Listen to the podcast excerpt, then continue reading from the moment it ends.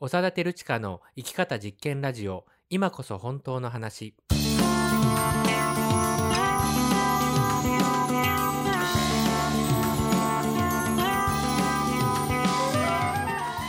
嘘っぽすぎるこの世の中で自分らしく生きるためにはどうすればいいのか。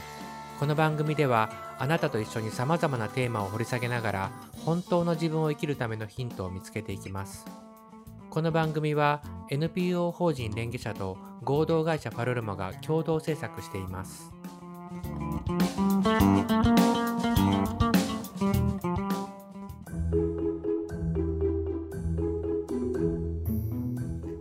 改めましてこんばんは長田照親です。今こそ本当の話今夜もスタートです。よろしくお願いします、えー今朝起きたらですねなんか首を寝違えまして、まあ、ぎっくり首っていうのかな？なんかそういう感じなんですよもうね、まあ、ラジオで喋るときにはこのマイクの前にこうまっすぐ向いて喋らないといけないのでまあ支障はないっちゃ支障はないんですけどなんかちょっと不自由だなってね、そんな感じです。はい。じゃあちょっとしんみりしてますけど、始めていきたいと思います。じゃあいつものメンバーの自己紹介、どうぞ。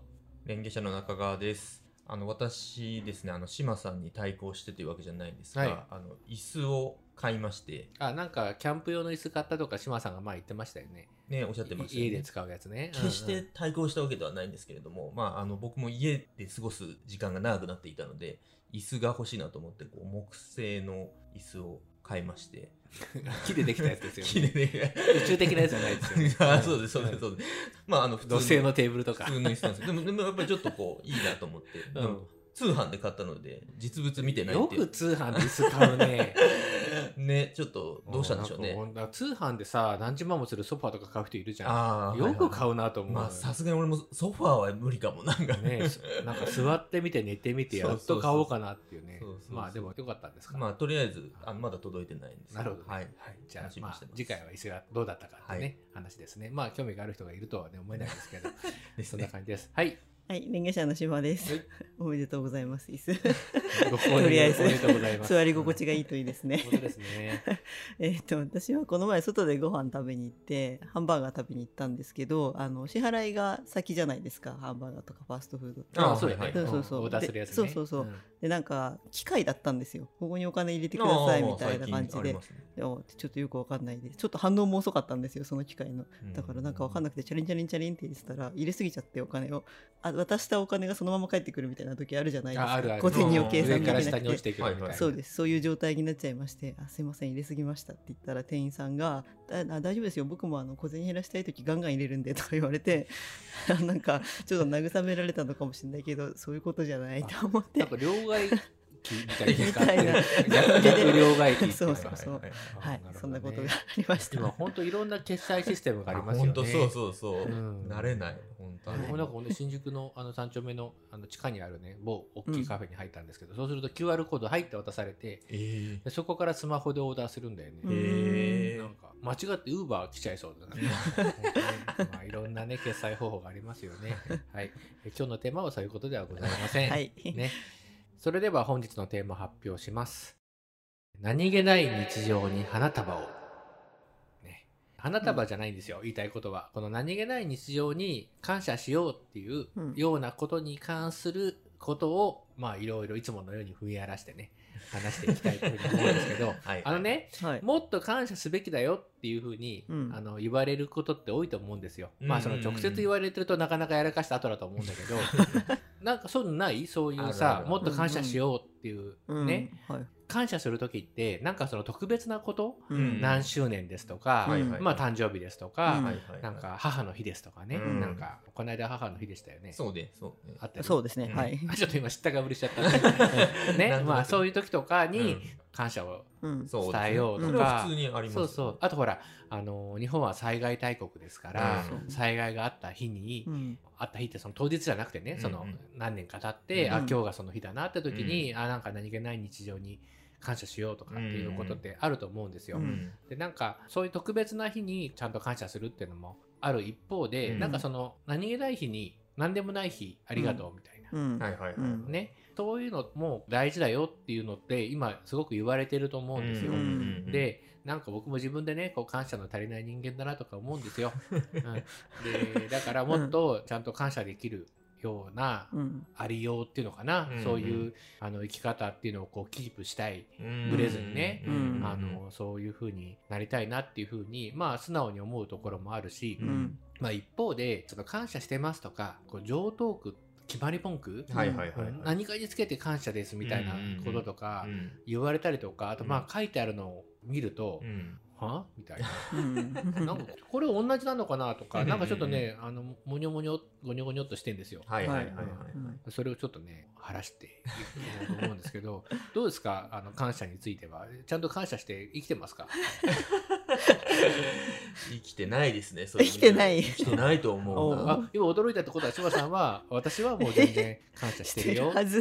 してるなんかすっごい笑ってますけど。でどうどういう、何、じゃあちょっと、まず二人とも何に感謝しているのか、えーじゃあ柴さんからどうぞ。私からか、はい。えー、何？にいやまあもう出会った人々たちや 出来事や。うん。まあ普段ねこう楽しく割と小さいことでも私楽しめるタイプなのであもうこういう楽しい時間があるっていうのはやっぱりこう今までのね人生だなみたいなことは思いますけど。ね。はい、うん。なんかよく紙でなんか作ったりとかしてて楽しそうだもんね。楽しいね。何に感謝するんだろうねそれでもそれ時まあ、何でもないし。もない日に感謝か、はい感謝してますよ。ま ああるいはそのこういう何でもないことができるっていうことあにまあまあみたいなそうね。確かにね、はいそうね。だねううんそうだね。ねうんそういうことですねまあ、中川さんは感謝あまりしてないっていうことなんですけど まあまあなんかあります？そうね。しゃべしゃべります？ちょっと。一応ね弁解をさせていただく。弁解ではない3人しかいないからね。まあそうそう。まあなんかとりあえずまず特別な日にもあんまちゃんと感謝したことがないなと思って 苦手だなっていうふうにうん。基本的には思います、で、うん。感謝の気持ちがないかっていうとそんなことはないんだけど、うん。まあ、言葉にはしてることは あ圧倒的に少ないなってそういう感じね。はなかなかさ感謝の気持ちないですってここで言ういやいやまあそれはねおかしいと思う。まあでも逆にもしないんだったらないって言える人間でいたいね。まあそうねそれはなんかねズバッとねなんかそれぐらい正直だとなんかすがすがしい感じが逆にする。人から言われたらねうん。別にあなたに感謝してないですよとかって言われるとああなるほどなっていううん。感じになるかもじゃあちょっとね話を整理しますよ。はいはい整理します、はい。あのねはい。まずなんで我々は感謝がすべきなのかおおはいねはいはい。どんなように感謝が足りないのかっていうことについて、まず少し考えてみたらいいと思うんですよ。なんか、よく言われることだよね。感謝した方がいいとか、感謝すべきだとか、なんかありがとうって言いましょうみたいなうんので、よく言われることなんだけど、なんかちゃんと考えたことって、う。んまあ意外にない。まあだからこそあの問題意識でもある、うんなんかその上等句化しちゃってね、うん。やたら感謝感謝感謝してます、はいはいはいはい。うん。はい言うのとか変だよねっていうさ、うん。話もあるわけだから、ちょっとまあ話を順を追っていくためにですね、はいはい。どのように感謝が足りないのか。っていうようなことをちょっとまあ考えていきたいわけなんです。うん。うん。なんかありますか？それでなんかあ感謝すべきことってこうなんだなっていうような思いっていうのは。俺はねその普段感謝してないものを代表としはて い口にも出してない。そうそう。はい。あの思うのは、はい。なんか当たり前だと思っちゃダメだよっていう意味合いなのかなって捉えてるその感謝をする必要があるっていうのは。そうそれはまあ分かりやすくもあるしもうね、うん。僕が今そうですね、うんもうね今首があそうだねもう痛い言ったので 当たり前の首に、うん。あの後ろから長田さんって呼ばれて「うん?」ってこう振り向けるはいはいはい。日幸せ。に。確かに。ナウですね本当にそれは、確かに確かに。本当。だってさなんか口内炎とかプチってできただけでもさ、うん。もう最後にスープを飲み干そうと思ってたのが天国なのか地獄なのかっていう差ができてくるわけじゃないですか、や本当。本だからもうそういうことだよね当。そうそうそう。合ってますこれ。あ合ってると思います。わかりやすぎて、はい。もはや何なのかわかんなくなってくるかもしれない。それはでも思うな。そうそう。うん。まあなんかよくあるのだから家族とかさ、うん。仕事とかさあーあーまあまあね住むまあね場所とかなんか普段の暮らしとか、うん。そういうのも当たり前だと思ってるけど、うん。当たり前じゃないですよと、うんあのいろんな積み重ねだったりとか周りがいてですよっていうことうん。で、イコール感謝。あの災害の日なんかはまさにそうだよね。あそうそうそうなんか今こうやってうん。当たり前に暮らして、今日はなんかチッとかさ、うん。なんでうまくいかないなとかさ、まあ嫌だなとか、うん。こんな変なことやらされて嫌だったなみたいな風に思ってた時にはってうん。思って、あでもなんか10年前の今日はこんな大変なことがあって、うん本当にあの時はもう本当に明日が来るかどうか分かんないって自分は思ってたんだ。まあ災害じゃなくてもそうそうだよね、うん。うん。あの病でもそうだし何らかのこう喪失体験とかね、うん。そういう出来事と照らしてみた時に、うん。あなんだみたいな。うん。ね足の裏だってちょっと切れただけでもう歩くの地獄だからね。当たり前が失われるそと、うね。本当に。足の裏ありがとう。ね。ね。まあまあ、はい。構造的にはそういう感じで、はいまあ、そういうことでさ考えると、うんうん。その感謝すべきだ、まあ、すべきっていうとなんかねあのべきネバー論みたいな感じだけど、うん感謝することの意味っていうのはさやっぱりこう気づいてるっていうことだよね。ああそうね、ううんんうん。うん。もう当然そこにあるよく空気のようなうん。とかっていう言い方をするじゃないですか、存在とかいろんなものに対して。うん。で空気のようなって言った時になんかそれはもう当然そこにあるうん。し、あまりにも当然すぎてもう意識されない、まあ、つまりその気づいてない。っていう状態になっちゃって、でそうするとその助けがあって自分がいるのに、うん。なんかそれが分かんなくなっちゃって、うんうんもっとこうしたいのにとかいろんな不平不満が出てきたりしちゃうみたいな、その時にあそっかそっかっていう気づくっていうね、まあ、そういう話ですよね、うん。構造としてはね、はい。うんうんなんかあの樽を知るみたいな。知ってる？樽を知る、あれですよあの京都のね、うんあの龍安寺にある、うん。あのつくばいってあの水ためるみたいなあ。なんかうん。水ためるみたいなので合ってる？なんかその地足のつくばいっていうのがあって地足って、あの知る、えー足？樽、はいまあ、要するにこう樽を知るっていうあの言葉が書かれてるんだけど、うん。そのねあの漢文みたいなので、うん。まあ自分たちがこうすでに得ているもの、うん。今ここにあるもの、必要なものが揃ってるっていうことに、まあ、気づかないっていう態度と、うん。それに対してこうちゃんと冷めている目覚めている、うん。分かってるっていう態度って全然違うじゃないはいですか。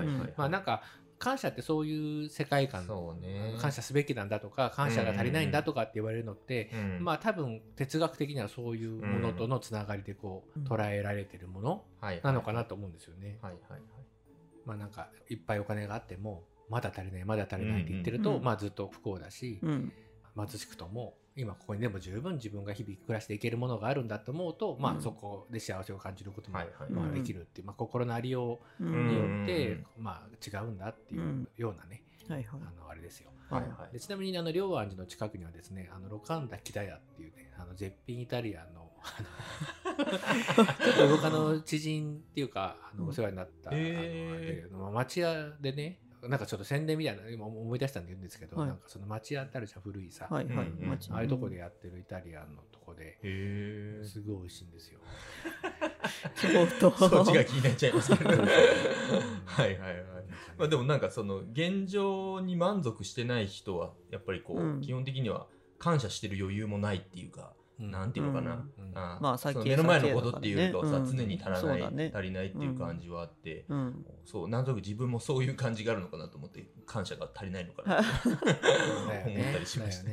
でねでこうやって考えると、うん。ねまあ、イタリアンも気になるけどなんかいい話じゃないですか。あ本当だな、感謝しなきゃなっていうことうんになっちゃうと思うんです、うん。うんでもなんかそのやたら感謝してるみたいなねうん。その常套句的に感謝感謝って言ってるとか、うん。あとその人に感謝しろって言ってる人とかを見ると、うん。なんかちょっとなんか違うんじゃないのかななんか樽を知るとか言われるんだけどちょっとなんか微妙にずれてんじゃないのって思うことがあるんです。うん。でこれってすごい大事な話だと僕思ってて、うんうん。ちょっとそのあたりね後半少しね整理して深めていきたいと思います。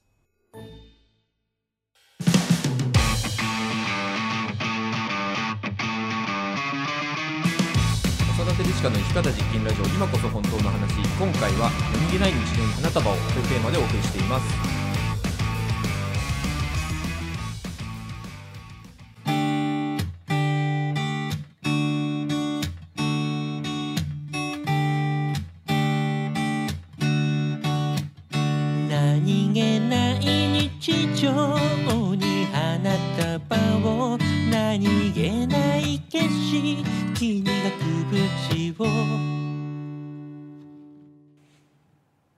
はいじゃあ後半です。はい。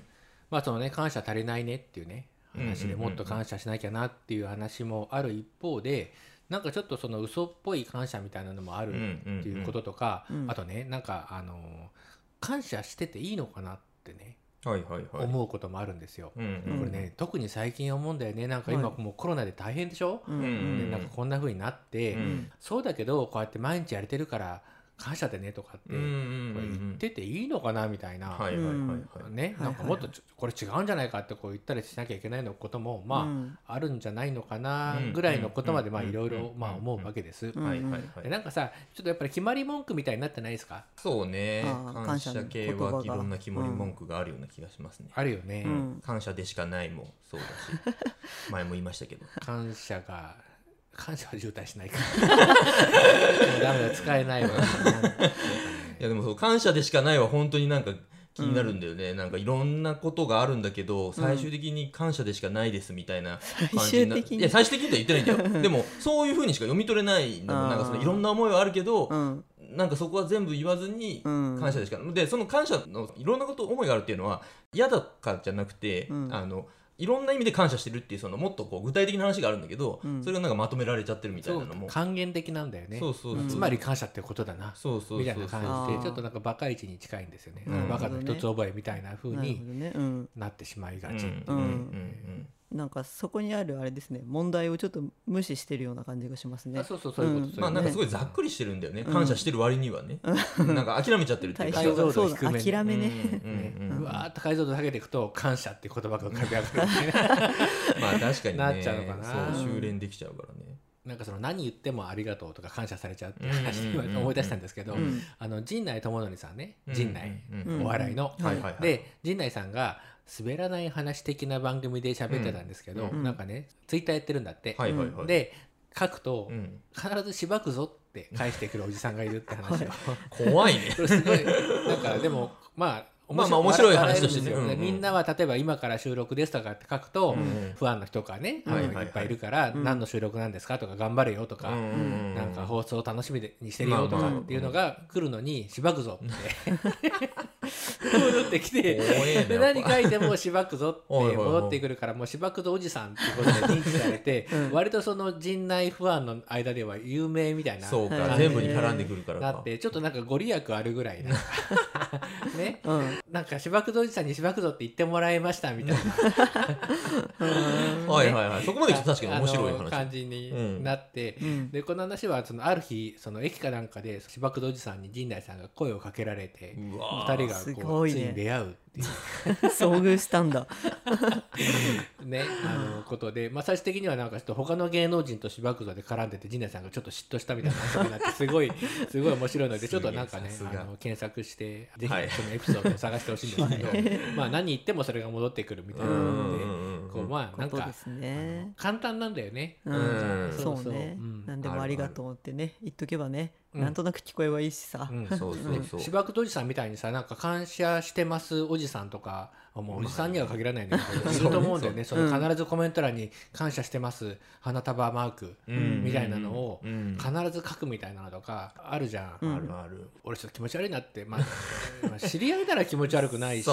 まあ、もし中川さんだったら何かあったんだなとは、聞かれるだろうな。間違いなく。どなんかちょっとさボットみたいでさそうそうそうしばくどじさんは全然面白い展開があったからよかったけど、うん。感謝してます感謝してますみたいなことばっかりになっちゃうと、なんかね、そう確かにね。もう会話にならないっていうか、うん。本当解像度低いよね。うん。なんか俺もやっぱり感謝モード感謝体質になってる人とかちょっとやっぱ怖いっていうか まあ要は感傷的になってるっていうだけだとは思うんだけど、うん。こんなこと言うと怒られるから、感傷的になってるだけとか言われるそって言われるけどそこはだから紙一重なんだよね。そうそうそう。なんかそれがね全部ダメなわけじゃないんだけどやっぱりなんか気になる人とうん。うん。気にならない人がやっぱいるんだよね。なんかまあ不思議と、ね。うんまあさっきもね前半でも言ったんだけど、うん。感謝できるっていうのって、うん。こう気づいてるっていうことじゃそうんね。はいはい、うん。そもそも対象がわか、そうそ見えてるからね。うなんか自分のことばっかりになっちゃったりとかあとはその目の前の不満、うん。うんうんうんちょっと嫌なことがあったって時にそのことだけでそんなことがあるなんて許せないみたいになっちゃうことに対して、いや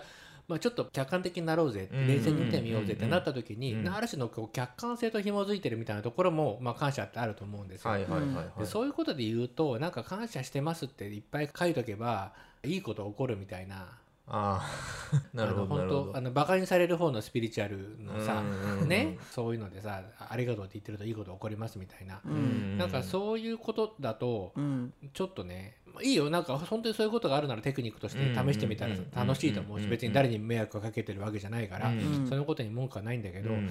考えなくなっちゃう？そうだね、うん。そうだね。その気づいてるっていう方向とは逆になんかもう眠っちゃうっていうか、ありがとうグーみたいな。そこが危惧すべきことなんじゃないかなって思うんです。さっきもコロナの話ちょっとしたんですけど、うん。今本当大変でしょ、ううん。んでいろいろ微妙でしょ？このなんか対策も。うん。うん。でなんかさあの店閉まってたよねとか潰れてたよねとかさなんかテナント募集になってたなとかみんな言うじゃないですか。うん。はいはい。でもさもうその事業者にとっては、うん。俺なんか自分たちで店やってたから思うんだけど、うん。店1個潰して閉めるっていうのは、うん。本当にさ大変なことじゃないですか。そうだね。そうですよね。そりゃうん。人生が変わるようなことだよね。でもじゃあそれで死んだんですかとかさ、ねうん。あるいはそういうのを見るとそうやってね店を失ってる人もいるのに自分たちはなんとかえー事業ができてるからよかったね感謝しなきゃねみたいな風にうん。例えば思ったとするじゃんそんなことから。でなんかそうすると確かにその自分たちのことばかりにならなくてちゃんと周りに気づいてるようだけど、うん。もうちょっとさらに広げて こんな目に遭うのってどうなんだろうって思ってもいいと思うんだよね。うん。そうねまあそれをなんかね感謝のネタにしてはいけないというかこうフックにしてはいけないような感じはうん。なんとなくするわな。ん。うんうんなんか医療従事者にね感謝しましょうみたいなこともすごく言われたじゃないですか、うんでちょっとね僕うがった見方かもしれないんですけどあれもねなんかちょっと思考停止の感謝に入っちゃうんじゃないかなって、うんあの時思ったんです、うん。なんかねブルーインパルスとか飛んだでしょ、飛びましたね。ね。あれはこの番組でも批判しましたけどなんかすごいうわーかっこいいじゃんなんかそうね。かっこいいんですよ、うん。見ると、あれはかっこいい。ですごいなーってなって。でなんかよくわかんないけどなんとなく日本政府とか自衛隊とかなんでしょ、みたいなうん。感じで感謝を表して、うわーすごいみたいな、うん。なって。でなんかあれ違うんじゃないの？ってね、うんうんあの思ったんです。うん。で確かに現場で奮闘している医療従事者の人たちは感謝に足るねうん。働きをされてるとは思うんですよ、でもさっきみたいにその店が潰れちゃったって人だって結局潰れたお家だったかもしれないけど、うん。やっぱりその店があることで喜んでた人たちもいるし、うん。ね、うん。今なんかそういう店が閉まってて辛い思いを我々もしてるし、うん。そういうこともあるからなんかそのそこだけ感謝っていう話ってうん。何なのかなって、うん。誰も感謝の反対ってこう怒りとかね不平不満みたいなことなんだけど、うん。やっぱりちょっと感謝しようぜっていうムードになっちゃうと、うん。不平とか不満でねこう封じ込められると思うんですよ。ああなるほど。ですね。はいはいはいはい。でね怒るべき時には怒っていいと思うの、うん。それがその暴動みたいなこととかじゃなくて、うん。うん。ね、暴力に訴えるとかっていうことじゃなくて怒りっていうのは別に悪いものではないから、表現の仕方がね、えーいろいろあるだけで、うん。うん。なんかちょっとこんな目に遭うのはおかしいんじゃないかとか、うん。今の休業要請みたいなことでも、うん。なんかもうちょっと怒ってもいいんじゃないのってね、うん。なんかまあ思うんです。はいはいはいはいなんか全然レベル感は違うんだけど、うん。結構その感謝する系のこう SNS でもね、うん。なんかこう なんか結構こう感謝系 SNS そうそうなんか仕事が大変でみたいな、うん。だけど今日はちょっとだけ休めたからよかったみたいな。ご飯は今日はちゃんと食べれたしみたいな、うん。で何気ない日常に感謝みたいな ことを書いたりするのよ。うん。でそうするとさどこに注目するかっていうと、うん。結論だけ見れば何気ない日常に感謝してるからその人は OK ってことになってるけど、うん。でもダメじゃん。なんか大変なんでしょっていうそうだね。そうだ辛い思いもしてそう。そうね。そうだからそういうのがなんかこうそれでまあそういうことにしとこうっていうことになっちゃうと、うん。本当きついなと思うんですよね。うん本当だから紙一重なんだよね。紙一重なんですよ、だってね例えばその人の話だってその、うん。まあ、お金持ちの架空のね、でもたくさんいるであろう、うん誰か、まあうん。わた我々でもあるわけだけど、うん今日は仕事が辛かったみたいな不平不満言わずにそうは言ったって今日は家であったかいご飯食べれたんでしょ？うん。うん。感謝しなきゃねって言われるとうってなるじゃないですか、うん確かにそうだなとも言えるし。あさうん。いいよね。それとこれとは別なんじゃねえかっていう気もそうそうそう。なんとなくするけどここでやっぱりねよく考えるっていうのって大事だと思うんです、うんうん。感謝するのってさっきみたいにその気づいてることね、うん。ちゃんと目覚めてることっていうこととつながってるっていうことで言ったらさ、ーうん。こういう働き方してるのってどうなんだろうとか、うん。うん。なんかみんなこの会社の人たちと同じように働いてるのかなとか、うん。で経営者ってのはなんであんなに給料が違うんだろうとか、うんうんなんかさそういうこととかも考えていいと思うんだよね。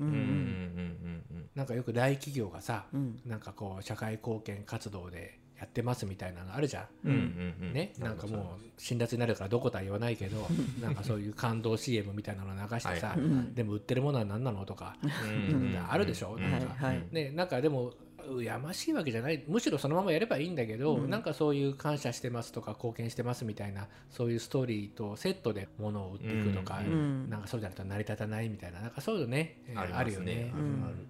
だからその普通に働いてる普通に働けてる感謝ってなっちゃうところを、うんうんうんうんちょっとそうなんだけどってことでよく考えてみて、ね。でもこういう働き方が普通だっていうことってどうなんだろうなとか、ううんんなんか普通そんなもんだよ。これぐらいの給料でこれぐらい働いて当然だよ。そうなのかもしれないけど、うん。これが当然ってどうなんだろう？うん。うん。みたいなこともうん。思っていいと思うんだよね。うん。そうだね。うん。なんかそこでいや感謝なんだよもっと大変な人たちだっているんだよ。そうそうそう。とか外国ではもっと飢えてる人もいるんだよとかって言われてポンって考えるのやめて、うん。あそっか。じゃあとにかくこの仕事やればいいんだみたいな、うん。なんてことのない作業が回り回ってみんなの笑顔を作ってるんだみたいな。違う曲が。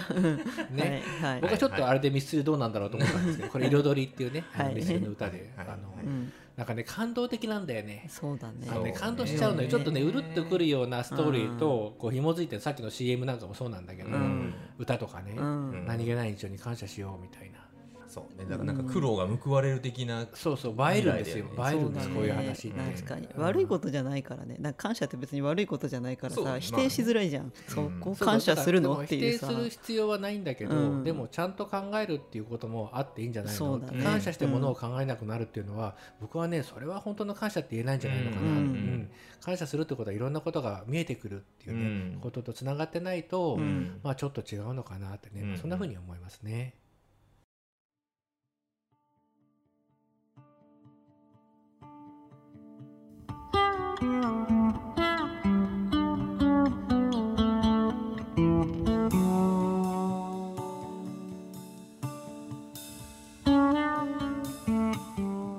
はい、というわけで今回もそろそろお時間です。なんかまだまだ話せそうなね、えーうん大事なテーマだったなと思いました。まあ自分たちで喋っててね、えーいいテーマだったっていうのもあれですけど、本当そうだなと思います。じゃあ感想を聞きましょう。中川さん、今日はいかがでしたか？僕は感謝するってこう発見っていうか、まあ、気づくことだって話があったじゃないですか、うんうん。なんかやっぱ基本的にやっぱ何かを発見した時とやっぱりセットなんだなと思って、うん。何も見つけてないのにやっぱ感謝するっていうのがこう自動で出てくるみたいなことだったりとか、うん。本当にそれなんか見つけたのっていう感じがする時に、うん。こう違和感を感じるんだなっていうのは今日の話では。まあその人の内側から出てきていない感謝みたいなことなのかな。なるほどね。はい。えっと私はあの「樽を知る」の話をした時に、なんだろう感謝ってこう過去と現在にしかないじゃないですか。なんて言ったらいいの、うんうんうん。未来のことに感謝するってことはあんまないなと思って。確かにね。視点が未来にあるとそこだけじゃダメなんだけど現状が見えなくなるってこともあるしでも現状しか見てないとやっぱりあ今今これでいいんだっていうことでなんか現状を肯定して終わっちゃうみたいな感じがあるなと思ってやっぱり変える力みたいなものにはやっぱ感謝してるだけじゃダメだなというふうには思いました。なるほどね。うんまあ、確かにあの今あるものに感謝するっていう態度はこうある種こう、ね、変えていこうっていうエネルギーを中和しちゃうところがね、うん結果的にはあるのかもしれないよね。本当ねこのアフターコロナのねこの、まあまあ、あるいはその渦中にある、今ですけど、うん。新しい生活様式とかでね、もう当たり前のようにもうななったじゃないですそうか。ね。そうなんだけどこう生活様式って人から決められるようなもんじゃないよって話あ何度かね、番組の中でも触れたと思うんですよ。でなんかお前はこういう生活様式で生活しろっていうのを押し付けられるのって、奴隷的な存在なんですよ。あそうだね。すごいことだよね、でしょ、うん。ね、なんか何でも自由にやれるとかそういうことじゃない。よ、うん。でもこういう生活様式で生きていくべきなんだっていうことを誰かからこう決められちゃうっていうのは、うん。すごいあのおかしなことなんですよ。うん。でね、まあ、奴隷的だって言ったけど、うん。うんなんか奴隷には奴隷の幸せがあると思うんです。うん。なるほど、うん。はいはいはいうん、で奴隷って奴隷を支配する人たちがいるでしょ、うん。支配者が。うんで支配されている存在として自分たちは奴隷としての感謝を持ってるみたいなこともあるんじゃないかなって僕ね自分のことで思ったんですよ。わかる？なんかすごくこう支配される側の立場うん。なのかな？生活様式はこうです。ね、もうこういう条件でやりなさい、うん。普通はそうなんだから感謝しろって言われながら生きていて、うん。でそうなのかもしれないし感謝は大事なのかもしれないんだけどでもこれなんかここで幸せ見つけて感謝してていいのかなってねうん。さっき島さんが言ったみたいになんかやっぱり改めるべきところは改めていかなきゃいけないし、本当にこう目の前の当たり前のものに対してちゃんとこう目覚めていくっていうことがその感謝っていうことにつながるんであれば、まあ、今みたいに本当にこう貧富の差がね拡大するみたいな、うん。まあ、真面目なこと急に言うだけどさ、うんでもそういうこともちゃんとこう視野に入れて感謝っていうことを考えていかないと、うん。なんかわけのわかんない、はい気持ちの悪い、うん。ねえー感謝するっていう感謝モードのに入れたら一丁上がるみたいな。パチッってなんかね、うん。やる気スイッチみたいな。ね。感謝スイッチを押されてうん。なんか感謝してますって言われて従順にねね。奴隷として生きていくみたいになっちゃううん。とちょっと重いくらいさすがに辛いよね、うん。そこはね。まあもうちょっとそこはなんかないですかね。うん。変化がないそこはきついなと。そうね変えていくエネルギーね,、うん。そうだね。ねまあ、そういう、まあ、何を改めていかなきゃいけないのかみたいなことも、まあ、ちゃんと考えないとねいけないそういう局面にうん。生きてんだなって感じがします。うん。はい、まあまああのーちょっと社会派なね、えー番組ということで。なっちゃいましたけど、まあいいんじゃないですか？たまにはこういう回もあっていいんじゃないですか？はい。ね。うんまあ最後はねこうやって番組を続けられてることに 感謝をねして ねこのマイクだってねもう誰かがマイクを作ってくれてくれるからマイクが あるんだなっていうねさまざまなものに感謝して今日は終わりたいと思います。はいえーそれではまた次回お会いしましょう。さよなら。さよならさよなら